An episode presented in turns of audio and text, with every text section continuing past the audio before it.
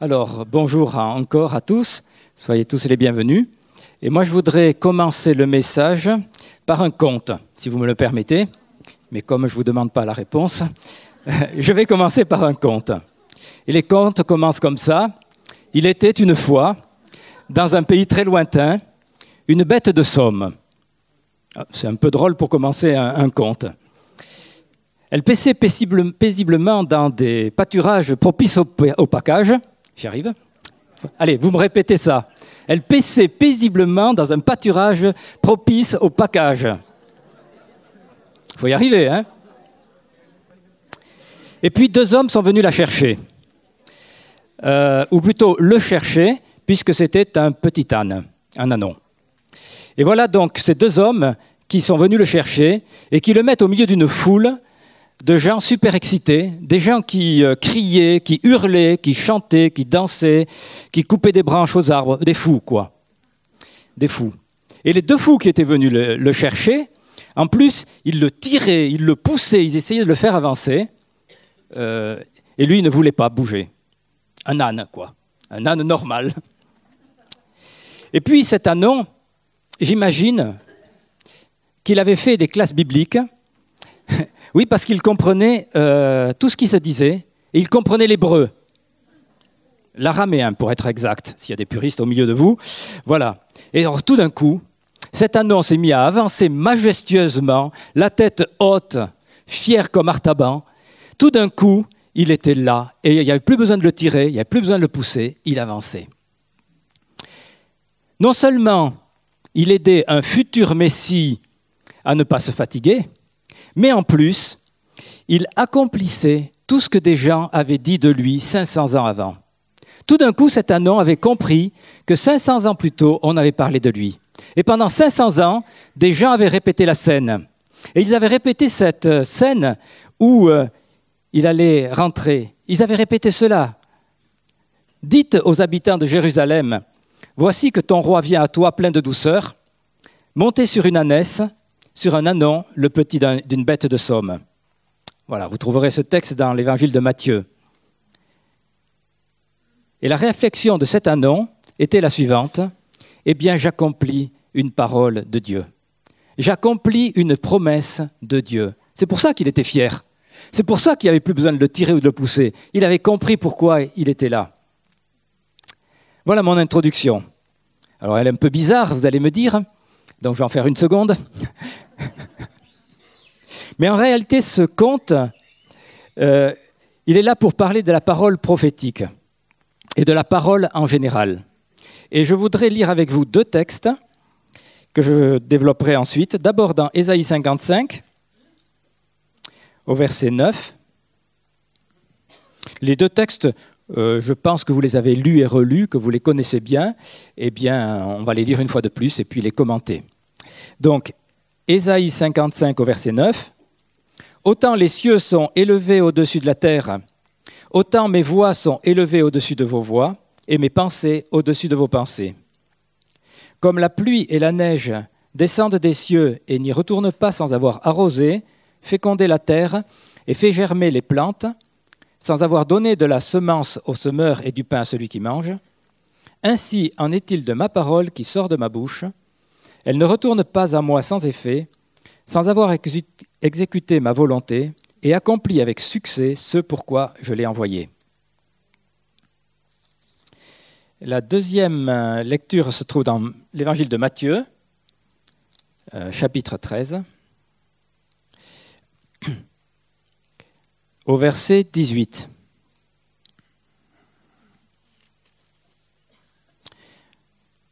Alors ça concerne ce qu'on appelle la, parabole du semeur, mais moi je saute tout de suite à l'explication.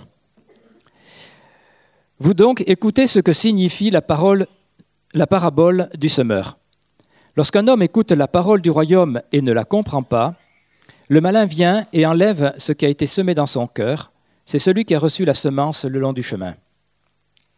Celui qui a reçu la semence dans des endroits pierreux, c'est celui qui entend la parole et la reçoit aussitôt avec joie, mais il n'a pas de racine en lui-même, il est l'homme d'un moment, et dès que survient une persécution, une tribulation ou une persécution à cause de la parole, il y trouve une occasion de chute. Celui qui a reçu la semence parmi les épines, c'est celui qui entend la parole, mais en qui les soucis du monde et la séduction des richesses étouffent la parole et la rendent infructueuse. Celui qui a reçu la semence dans la bonne terre, c'est celui qui entend la parole et la comprend. Il porte du fruit, et un grain en donne cent, un autre soixante, un autre trente. Dans ces deux passages, il est question de la parole, et c'est ce que je vais développer. Et alors, il faut prendre ce terme de parole dans, tous les sens, que ce soit la Bible écrite, une révélation, une prophétie, une déclaration, c'est un sens très large. Et même notre parole aussi, voilà, quand on va parler de cela, quand je vais prendre ce terme parole, il faut l'entendre dans tous ces sens-là. Donc je reviens d'abord à, Isaïe. C'est surtout le verset 11 euh, que je veux prendre et euh, développer. Le verset 11. Ainsi, c'est Dieu qui parle en disant, Ainsi en est-il de ma parole qui sort de ma bouche. Elle ne retourne pas à moi sans effet, sans avoir exécuté ma volonté et accompli avec succès ce pourquoi je l'ai envoyé. La parole que Dieu prononce agit. Cette parole-là, elle est puissante elle est créatrice, elle est agissante. Quand Dieu donne une parole, cette parole est, puissante. La comparaison, c'est que la pluie vient sur la, vient sur la terre, ça arrose, et puis les plantes peuvent ainsi euh, pousser. Dans le naturel, la pluie est indispensable pour la culture. Eh bien, c'est pareil avec la parole de Dieu. En elle-même, elle est puissante. Elle agit, elle crée. Elle est efficace. Pourquoi elle est efficace en elle-même? Tout simplement parce qu'elle est parole de Dieu. Et la parole que Dieu prononce, on n'a pas besoin d'y rajouter quelque chose, elle est puissante, elle est de Dieu. Un exemple. Qui est appelé euh, parole dans Jean 1, au tout début de l'évangile de Jean Jésus. Et la parole a habité au milieu de nous. C'est Jésus. Il est parole, il est lumière. Eh bien, on pourrait relire, par exemple, ce verset 11 de Ésaïe euh, en le trafiquant, si vous voulez, oui, mais en parlant de Jésus. Et Dieu dit, Jésus revient à moi en ayant exécuté ma volonté et accompli avec succès ce pourquoi je l'ai envoyé. Jésus est parole. Il a été envoyé et il a accompli avec succès ce pourquoi Dieu l'avait envoyé. Quelle était la mission de Jésus? Si on le résume, eh bien, c'est le salut. Il est venu pour donner sa vie pour, euh, en rançon pour nous. Et sa résurrection, c'est quelque chose de formidable. Et c'est la puissance de Dieu. Et ça assure le succès, le succès du don de la vie de Jésus. Jésus est cette parole qui a été envoyée et qui est efficace. Cette parole est donc efficace en elle-même et je crois que c'est important de le savoir, d'y être attentif. Cette parole que Dieu euh, prononce montre aussi ce que Dieu fait. Quand Dieu dit quelque chose, ça doit attirer notre attention sur ce que Dieu est en train de faire ou veut faire. Et euh, ça permet de nous recentrer aussi sur ce qui est la volonté de Dieu, soit pour le moment, soit quelque chose de beaucoup plus général. Pour euh, connaître les temps dans lesquels on est, pour savoir ce que Dieu fait en ce moment, bien écoutons vraiment quelle est la parole que Dieu prononce. Pour savoir ce que l'on veut, ce que l'on doit faire, chacun aussi individuellement, c'est bien d'écouter. Dans ton témoignage, Ben, tu as dit Dieu m'a dit, Dieu m'a dit.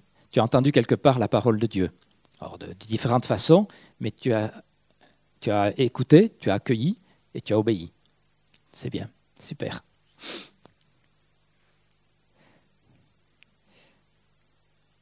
Cette parole, pour moi, elle est aussi comme euh, euh, le Notre Père. Au début de Notre Père, quand on prie, on dit que ta volonté soit faite sur la terre comme au ciel. Ça veut dire qu'on cherche à savoir quelle est la volonté de Dieu, comment dans les cieux il veut les choses pour les réclamer, pour les demander aussi sur la terre et pour qu'elles s'accomplissent au milieu de nous. Et puis ce passage de Ésaïe 55, où la, parole de Dieu est comparée à la pluie, ça parle d'autre chose. La pluie, elle va partout. Elle va là où il y en a besoin, là où il n'y en a pas besoin. Elle va sur les bons, sur les méchants, sur les croyants, sur les incroyants, là où elle sert, là où elle sert à rien. La pluie va partout.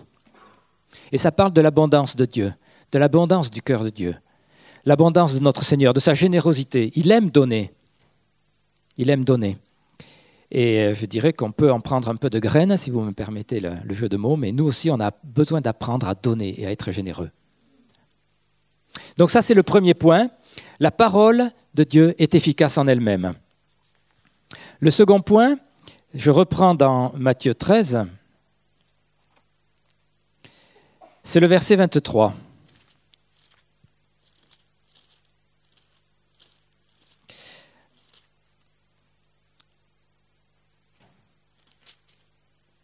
Celui qui a reçu la semence dans la bonne terre, c'est celui qui entend la parole et la comprend. Il porte du fruit, et un grain en donne 100, un autre 60, un autre 30.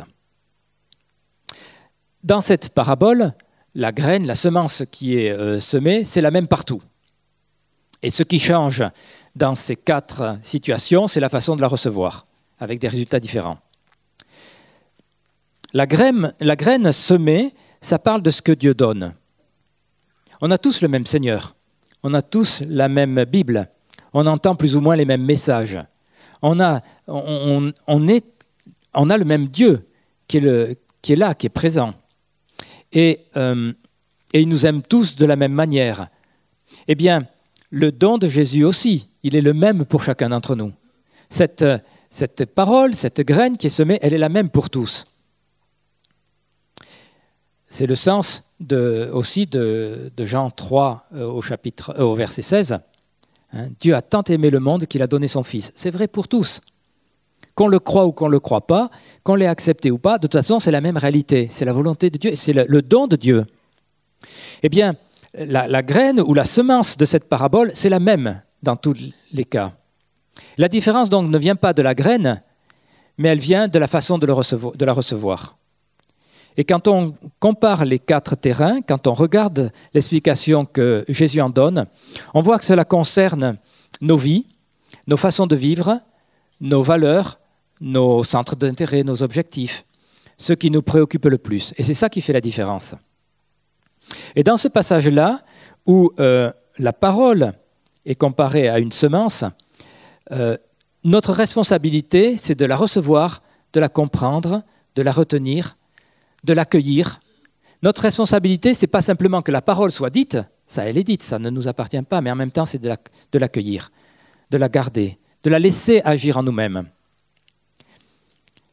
Comprendre la parole, ça parle de notre âme, ça parle de notre réflexion.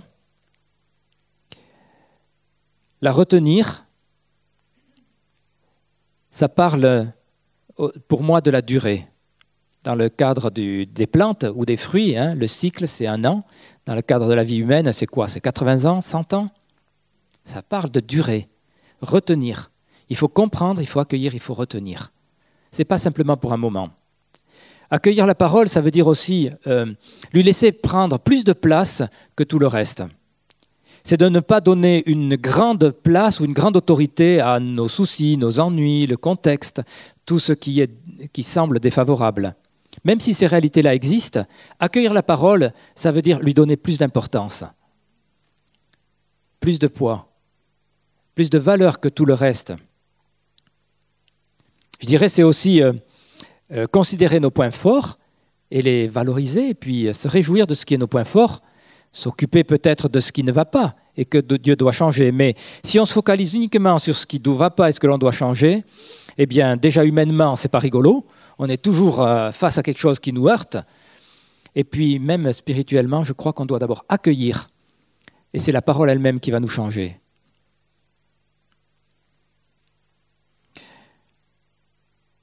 Il y a deux semaines de cela, euh, dans son message, Camille Ledilly nous parlait de Noé. Noé qui est un bon exemple. Il a écouté ce que Dieu disait, il a obéi, alors que le contexte n'était pas du tout favorable. Euh, c'était même une situation absurde, puisque Dieu lui a dit je vais faire pleuvoir. Or, la Bible nous dit qu'il n'avait jamais plu. Depuis la création, c'était une rosée qui venait et qui arrosait le, sol le matin, mais il n'a jamais plu. Donc de la pluie, ça veut rien dire. Les eaux qui débordent, ça veut rien dire. C'était absurde. Euh, eh ben, Noé a quand même obéi euh, et il a cru Dieu. Et il n'a pas considéré ce qui était logique, mais il a cru ce que Dieu avait dit. Et au final, on voit qu'il avait eu raison de se laisser interpeller par Dieu. Cette semence qui est semée partout, elle parle aussi de l'abondance de Dieu, comme dans Isaïe 55. Dieu, dans cette parabole, eh bien, le semeur a mis la semence sur tout, sur tous. Et ça, c'est important. Dieu connaît nos cœurs et euh, il donne sa parole à tous et dans toutes les circonstances. C'est la preuve de son amour. Même ce qui est un peu fermé en nous euh, mérite de recevoir la parole de Dieu. Même ce qui semble fermé peut être changé par cette parole que Dieu donne. Euh, je dirais que Dieu y croit à la puissance de sa parole et il la donne à tous. À nous de l'accueillir, à nous de la recevoir. Et puis, ce passage-là me parle aussi de l'amour qu'on peut avoir pour Dieu, parce que quand on reçoit une lettre de quelqu'un que l'on aime, on y prend intérêt. Quand quelqu'un qu'on aime ou qu'on apprécie nous parle, on l'écoute. Si c'est quelqu'un qu'on n'aime pas ou qu'on n'apprécie pas, je suppose que vous êtes moins attentif, et moi aussi. C'est peut-être pas bien, hein, mais c'est souvent comme ça. Et si on aime Dieu, on va vraiment faire attention à ce qu'il nous dit. Au travers de sa parole, au travers de toute sa volonté, Dieu nous montre ce qui est essentiel. Alors on est encore fin janvier, donc c'est la période des vœux. Moi, mes vœux pour chacun d'entre nous seraient que la parole de Dieu porte son fruit dans nos vies. Donc premier point, la parole de Dieu, elle est efficace en elle-même. Deuxième point, on doit accueillir sa parole. Troisième point, c'est une autre dimension dont je veux parler, c'est dire, annoncer, partager, proclamer la parole. Et quand je dis la parole, hein, c'est euh, très large. C'est aussi bien la parole écrite, la parole révélée, la parole prophétique, la parole inspirée. Voilà. La parole doit être dite, elle doit être partagée, elle doit être proclamée. C'est le temps pour que la parole sorte de, nos cercles, des fois un peu trop restreints, nos quatre murs, nos maisons, hein, nos, nos voisinages des fois trop restreints. Mais je crois que c'est le temps dans lequel la parole doit être dite. On doit dire la parole sur la, terre et on doit la dire aussi dans le ciel. Sur terre, ça veut dire enseigner, évangéliser, communiquer par tous les moyens. Et les versets qui nous y encouragent sont très nombreux. Alors j'en ai pris juste quelques-uns que vous connaissez, je pense aussi. Dans Ésaïe 58, crie à plein gosier, ne retiens pas, élève ta voix comme une trompette. Ou bien Dieu qui parle dans Acte 18 à Paul, parle et ne te tais pas parce que je suis avec toi. Dans Romains 10, euh, Paul qui écrit aux autres, à ceux qui sont du côté de Rome par là, comment croiront-ils en celui dont ils n'ont pas entendu parler et comment entendront-ils parler s'il n'y a personne qui prêche? Et, et, Paul se l'appliquait à lui-même et disait, je n'ai pas honte de l'évangile, c'est une puissance de Dieu pour le salut de quiconque croit. Et même il disait, malheur à moi si je n'évangélise pas. Donc, dans notre pays qui a perdu toutes ses racines judéo-chrétiennes, eh bien, peu de gens savent ce que ça veut dire la bonne nouvelle de Jésus. Euh, déjà Jésus, plus ou moins. Dieu, existe-t-il un Dieu? Un grand nombre de personnes ont, perdu ces références-là. Et alors, parler de bonne nouvelle, là, c'est du chinois, de l'hébreu, de ce que vous voulez, mais peu de gens euh, croit qu'il existe un Dieu qui se préoccupe de nous. Eh bien, il est temps de le dire et de le redire et de le redire encore. Euh, tu as témoigné, Ben, alors je reprends ton témoignage, hein, désolé si je te mets.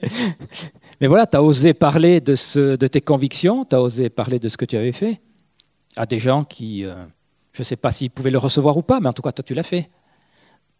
Et c'est cela, notre responsabilité en tout temps, que ce soit favorable ou pas. Jeudi dernier, euh, il y avait l'assemblée plénière à Toulouse, l'assemblée plénière du pôle Fédération protestante de France. Donc toutes les églises, les œuvres, les mouvements qui font partie de la Fédération protestante euh, se retrouvent, en tout cas leurs responsables se retrouvent, donc nous on en fait partie, et euh, on avait invité le le sous-préfet, enfin préfet de la Haute-Garonne, mais il n'avait pas pu venir, donc c'était le directeur adjoint du chef de cabinet qui était venu, Monsieur Pascal Soleil, et puis on avait invité euh, le maire, mais il n'avait pas pu venir, il avait envoyé quelqu'un, de, un élu, euh, Madame Delmont, qui est euh, maire de quartier. Et donc à la fin de cette rencontre, il me revenait la tâche de dire le mot de la fin avant le buffet convivial. Et j'ai eu un instant d'hésitation parce que je me dis, qu'est-ce que je fais? Je parle devant le préfet et le maire, puisqu'ils sont représentants du préfet et du maire. Bien sûr que oui. Mais j'ai eu un instant d'hésitation, un peu comme, euh, je me suis dit, je suis comme Paul quand il est devant le roi Agrippa. Vous vous souvenez? Là, devant les autorités. Et donc, en deux minutes, j'ai pris euh, le texte de Jean 20, verset 21, euh, où Jésus dit à ses disciples, c'est après la résurrection, ne craignez pas, n'ayez pas peur. Et la deuxième parole, je vous envoie comme le Père m'a envoyé, moi aussi je vous envoie. Et en deux minutes, j'ai commenté ces, versets-là pour euh, l'assemblée de pasteurs ou de directeurs d'associations euh, chrétiennes qui étaient là, mais en pensant aussi à mes deux voisins. Jésus donne la paix, une paix surnaturelle. Et dans, dans le contexte d'aujourd'hui, on en a réellement besoin, et il nous envoie. Et on est porteur de paix, et euh, on a besoin de la proclamer. C'était à la fois pour tous ceux qui étaient là, mais aussi euh, pour euh, ces deux autorités. Parlons, parlons, apportons la parole. Le monde en a besoin, et je crois que c'est notre responsabilité. Et si vous me connaissez un peu, je ne suis pas vraiment un évangéliste, mais moi je crois quand même que je dois parler et ne pas me taire. Et c'est vrai pour chacun d'entre nous. Une autre dimension de parler, de dire la parole, c'est par analogie toujours au Notre Père, que ta volonté soit faite sur la terre comme au ciel. Donc, il y a le monde spirituel, le monde céleste, qui a aussi besoin d'entendre la parole de Dieu. Quand on prie, quand on intercède, eh bien, proclamons ce que Dieu dit. Euh, ma réflexion, c'est pourquoi il n'y aurait que les vieillards de l'Apocalypse qui chantent les louanges de Dieu. Et tous ceux, bon, il y en a un peu plus, hein, parce qu'il y a quand même une nuée de témoins et ils sont sûrement très nombreux. Mais nous aussi, quand on est là, comme ce matin on l'a vécu, eh bien, on dit la réalité, elle est sur terre, mais elle est aussi dans le monde céleste. Et le monde céleste a besoin d'entendre que ici sur terre, nous aussi, on donne gloire à Dieu.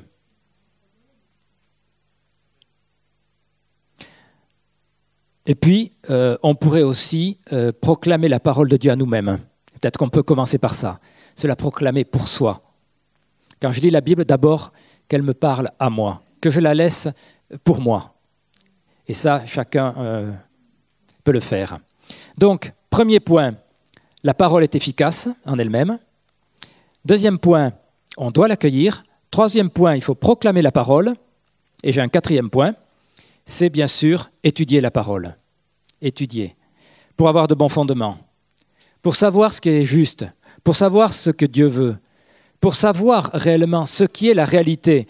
On, vit dans un monde euh, matériel, un monde créé par Dieu, mais dans lequel toute la notion de, spiritualité, en tout cas dans les pays européens et, occidentaux, on dirait c'est une notion qui est vraiment abaissée. Dans certaines autres cultures, le spirituel a plus de place. Mais si on s'en tient euh, juste au monde matériel, on est à côté de la plaque. Et on a besoin d'étudier la parole pour savoir réellement comment notre monde fonctionne, comment il est. Dans le psaume 119 euh, au verset 9, il est dit Comment le jeune homme rendra-t-il pur son sentier? Et la réponse, vous la connaissez, je pense, en se dirigeant d'après ta parole. La parole est un trésor. Elle est un trésor en elle-même et elle contient des trésors. Elle est un trésor, elle est précieuse, mais elle contient aussi une foule de révélations. Et beaucoup de, révélations sont encore à découvrir. Mais on a besoin de la chercher, on a besoin d'étudier. En, étudiant cette parole, on va découvrir des révélations qui sont importantes. Euh, au début de ma conversion, dans les premiers mois, bon, j'avais un arrière-plan euh, protestant réformé, donc j'avais lu un petit peu la Bible, mais en tout cas, je la lisais plus. Mais enfin, bon, là, je me suis remis à lire la Bible, le Nouveau Testament. Et puis, dans les premiers mois, j'ai lu l'Ancien Testament. Et, j'ai lu le Deutéronome 8, verset 3, où il est dit euh, Tu vas apprendre que l'homme ne vit pas de pain seulement, mais que l'homme vit de toute parole qui sort de la bouche de Dieu. Quand j'ai lu ça, ça a été une révélation. Une révélation bien plus forte que si quelqu'un me l'avait dit. Parce que tout d'un coup, moi j'ai fait le lien entre l'Ancien et le Nouveau Testament. Parce que cette parole, je l'avais lue dans le Nouveau Testament. Mais tout d'un coup, moi, j'ai découvert tout seul, évidemment, j'étais au début de ma conversion, j'ai découvert tout seul cette relation qu'il y avait entre l'Ancien et le Nouveau Testament. Que ce n'était pas deux histoires séparées, mais que c'était la même et qu'il y avait euh, un lien de l'un à l'autre. que les deux sont reliés, que l'Ancien Testament est vivant. Et pour moi, ça a été fort, et c'est toujours fort aujourd'hui. Je sais, et puis après beaucoup d'autres exemples, hein, mais je sais que l'Ancien et le Nouveau Testament sont reliés.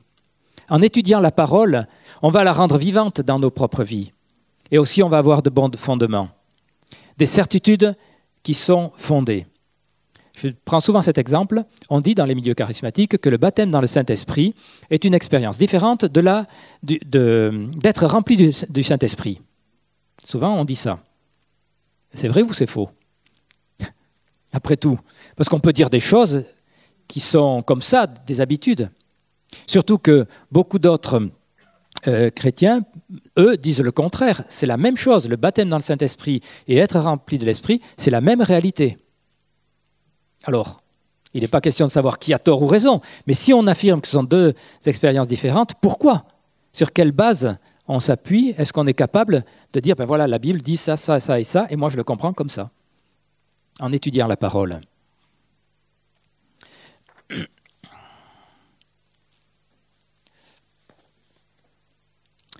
Alors, en guise de conclusion, je vais rappeler mes quatre points. D'abord, la parole est efficace en elle-même. Hein, on n'a pas besoin d'y rajouter quelque chose, elle est efficace. Deuxièmement, elle a besoin d'être accueillie. Troisièmement, elle a besoin d'être prêchée, proclamée. Et quatrièmement, on a besoin d'étudier la parole.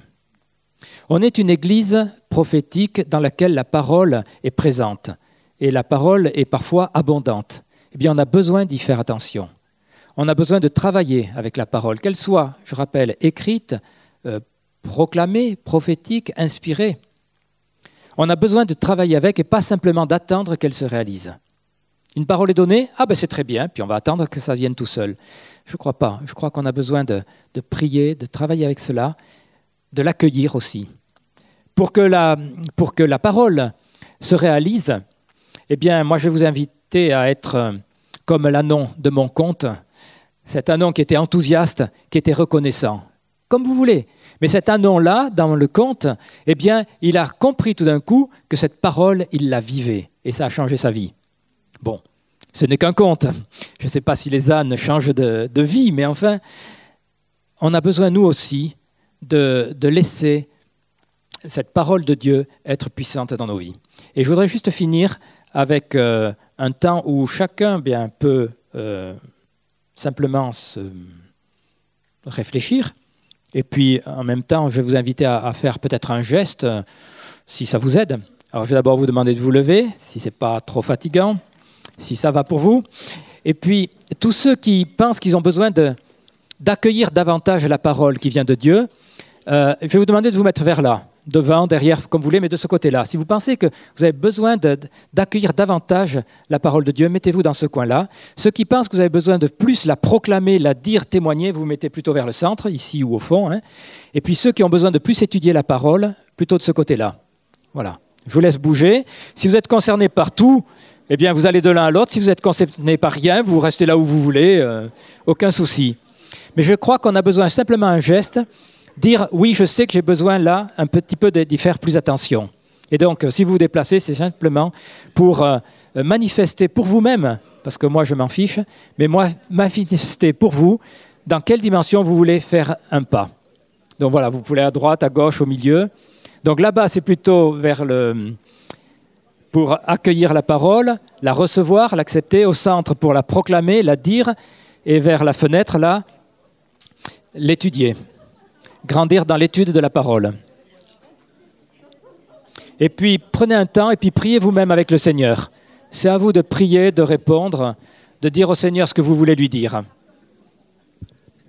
Ah, je vous laisse prier, euh, même si c'est à mi-voix ou, intérieurement. Seigneur, je veux simplement euh, te remercier en rappelant ce que je disais au début, que ta parole est efficace, elle l'est pour moi, elle est pour chacun d'entre nous. Et dans les différents domaines où euh, cette parole a besoin de grandir, eh bien, je prie pour que nous ayons ton aide, ton secours. J'appelle ta grâce, Seigneur, pour que nous puissions vivre et aller de l'avant, pour que ta parole soit une parole vivante. Elle l'est de toute façon par elle-même, mais qu'elle le soit aussi dans nos propres vies. Je te bénis, Seigneur, parce que tu nous as donné non pas un livre un peu mort, mais une parole bien vivante. Et toi-même, tu es un Dieu vivant qui parle encore aujourd'hui, qui te manifeste encore aujourd'hui, qui est un Dieu de relation encore aujourd'hui. Et je t'en bénis, Seigneur. Je prie pour qu'il y ait un renouvellement dans ta grâce, un renouvellement dans la vie de l'Esprit et dans l'autorité du Saint-Esprit dans chacune de nos vies, afin que tu sois glorifié en toutes choses.